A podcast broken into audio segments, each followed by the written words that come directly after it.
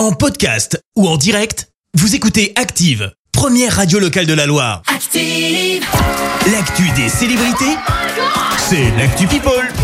7h22, on parle people, Clémence. Et on commence par une bourde. Ça se passe au Royaume-Uni. On vous en a parlé en début de semaine.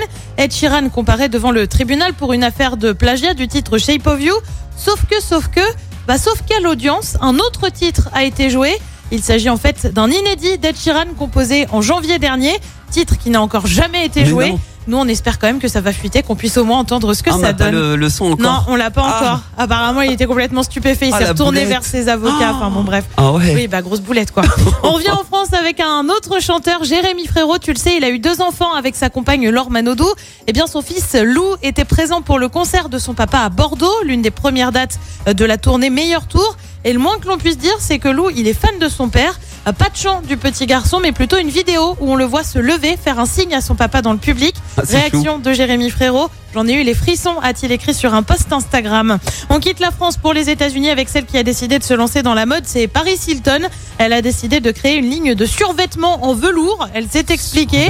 Les velours. survêtements sont emblématiques depuis le début des années 2000 et restent un élément de base de ma garde-robe à ce jour. Eh bah écoute Paris.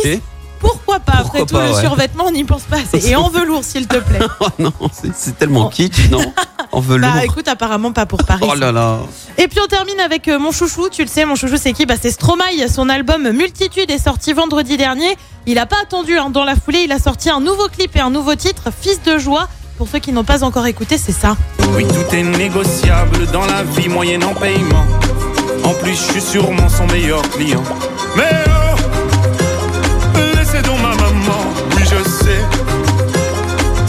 n'est pas parfaite. C'est un héros. Et ce sera toujours fièrement que j'en parlerai. Que j'en parlerai. Alors pour info, le clip est sorti lundi. En Oui. 24 heures seulement, il y a eu plus d'un million de vues. Le clip met en scène les funérailles d'une prostituée. Il s'est d'ailleurs expliqué sur le sujet. L'envie, c'était de parler d'un sujet que tout le monde connaît mais dont personne ne veut vraiment parler.